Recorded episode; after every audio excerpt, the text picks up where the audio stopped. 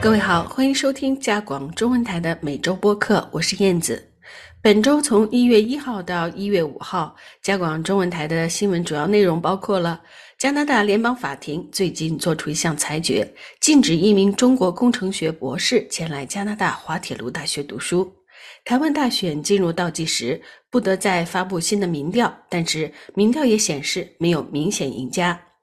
香港著名民主人士黎智英违反国安法案件继续审理，多国呼吁立即释放黎智英。伊斯兰国 ISIS 表示对伊朗发生的导致近百人死亡的爆炸案负责。加拿大一百名最高薪酬总裁用了二十七分钟就赚得普通加拿大人一年的收入，创下纪录。日本能登岛地震，救援飞机和客机在东京成田机场相撞。新年伊始，历史上首个女子职业冰球联盟 PWHL 正式登场。下面是新闻的详细内容。加拿大联邦法庭裁定，一名叫做李月康的中国工程学博士是潜在的间谍，因此拒绝他进入加拿大。这一裁定扩大了加拿大关于间谍的定义，对希望前来加拿大的外国研究人员带来影响。李康月被加拿大顶尖的科技大学滑铁卢大学机械与机电工程博士课程录取，研究领域是微流控。他承诺将把所学的知识带回中国，以改善中国的公共卫生系统。联邦法院首席法官保罗·克兰普顿表示，李月康的计划符合非传统间谍的定义。虽然没有证据表明他曾经从事过间谍活动或是接受过间谍培训，也没有证据表明他的研究具有军事用途。克兰普顿在二零二三年十二月十二号的裁决中表示，敌对国家越来越多地利用非传统方式在加拿大和其他国家获得敏感信息，这违背了加拿大利益。因此，法院对间谍的定义必须不断发展。根据《环球邮报》得到的一份二零二一年的报告。加拿大安全情报局 CSIS 相信，因一些中国留学生遭到了美国的拒绝，中国正把加拿大作为一种变通方案，为学生发放奖学金前来加拿大读书。环球邮报采访的移民律师瓦尔德曼则对这项裁决表示不满。他表示，这一裁决对来自中国乃至其他地方的国际研究者产生了广泛的影响。而这阻碍了科学研究的自由交流，最终对加拿大的长远利益会带来负面影响。台湾第十六届大选将在一月十三号举行。按照规定，台湾各大民调机构在选举前十天不得发布新民调。而观察台湾不同机构在一月初发布的最后民调可以看出，赖清德和萧美琴搭档的民进党小幅领先，比之后的国民党侯友谊和赵少康组合领先大约百分之三到百分之十不等。而柯文哲以及吴欣颖组成的民众党紧随其后，没有明显的赢家。本次竞选过程中，台海关系依然是房间里的大象，各党的两岸政策也是辩论的焦点话题。国民党指责民进党台独会带来战争危险，而民进党则指责国民党卖台投降。此外，民生、环境、住房等也是各党政纲当中的主要内容。星期四，伊斯兰国 ISIS 在其社交媒体上发表声明称，对星期三在伊朗发生的两起爆炸案负责。当时，数百人正聚集在2002年被美国无人机炸死的伊朗前军事领袖。苏莱曼尼的墓地举行悼念活动，爆炸造成了近百人死亡，数十人受伤。这是伊朗1979年伊斯兰革命以来最血腥的一次袭击。逊尼派伊斯兰国表示，一对烈士兄弟在人群中引爆了自杀炸弹，因为他们认为伊斯兰教什叶派分支是异端。而伊朗的宗教、政治和军事领导人都表示将对此展开激烈报复。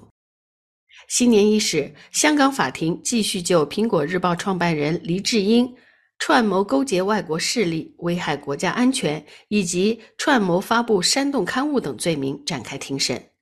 星期二，也就是一月二号，七十六岁的黎智英出现在法庭上，当庭对所有指控表示不认罪。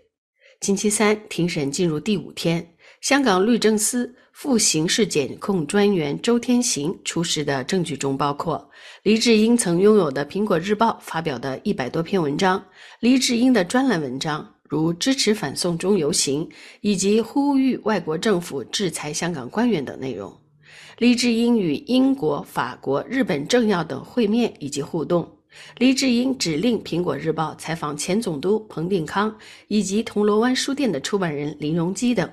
甚至包括他在推特上关注外国政府官员也成了罪证之一，试图以此表明他勾结外国势力危害国家安全。黎智英违反国安法案开庭日期一再延期，历时三年，直至去年十二月中才正式开庭。而国际社会，包括英国、法国、美国、澳洲以及加拿大等驻香港外交官，都出席了庭审，并认为这将是香港法治和司法状况的标志性案件。星期二，加拿大宣布将为一千名巴勒斯坦人发放临时许可，紧急协助他们逃离加沙战争，来到加拿大。这一千人需要是加拿大巴勒斯坦裔公民或永久居民的大家庭亲属。包括了配偶、同居伴侣、子女、孙子女、兄弟姐妹、父母和祖父母等。加拿大穆斯林全国委员会随即呼吁联邦政府取消接收人数的上限，以免更多人受到目前加沙战争的冲击。加拿大巴勒斯坦人几个月以来一直恳求联邦政府提供帮助，从以色列哈马斯战争中拯救他们的亲人。这项计划向最多一千名巴勒斯坦人提供签证协助。条件是他们的家人愿意在此期间提供经济支持，让他们在加拿大避难三年。加拿大替代政策中心 （CCPA） 发布了一项报告，显示公司高级管理层的收入和普通民众之间的收入差距创下了纪录。报告称，在新年第一个工作日开始不到半个小时。准确的说，是二十七分钟。加拿大一百名薪酬最高的总裁收入已经超过了普通民众一年的收入，也就是六万零六百加币。而在去年，最高薪总裁是用了四十三分钟，超过普通民众一年的总收入。换句话说，今年一百名高薪总裁的年收入会达到普通民众收入的两百四十三倍。CCPA 的资深经济学家，也是这份报告的撰写者大卫·麦克唐纳告诉记者说：“这百名总裁绝大多数是男性。2022年的平均年薪为1490万加元，这超出了他们在2021年创下的年薪1430万加元的记录，也是他们数据中的历史最高薪。”这份报告还就应对收入差距悬殊提出了一些建议。包括采取更高的最高级别税收率，取消超过百万薪酬公司的减免税，对富人征收财富税，同时让首席执行官为出售股票收益缴纳更多的税。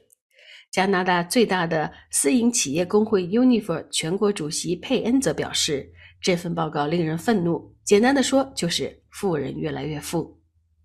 新年伊始，日本发生了能登地震。一系列的地震最高达到了里氏七点六级，目前的死亡人数达到了九十二人。而更不幸的是，在二号晚间，一架运送地震救灾物资的庞巴迪 Dash Eight 飞机在成田机场与降落的日本航空公司五一六号空客客机相撞。现场视频显示，起火后的飞机形成巨大的火球，在跑道上一路熊熊燃烧。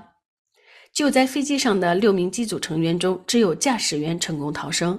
而日航五一六号客机上载有三百七十九人，所幸全部人员奇迹般的安全撤离。新年第一天，历史上首个女子冰球职业联盟 （PWHL） 正式登场，加拿大籍的球员艾拉谢尔顿打入了第一个球，她的名字将被载入史册。组成女子职业冰球联盟是众多女冰球员多年的梦想。目前，这个联盟还仅限于北美的六支球队，全部属于 Mark Water 集团。美国的三个队来自纽约、波士顿以及明尼苏达，而加拿大的三个队是多伦多、蒙特利尔以及渥太华。以上是本周加广中文播客，我是燕子，下次节目再会。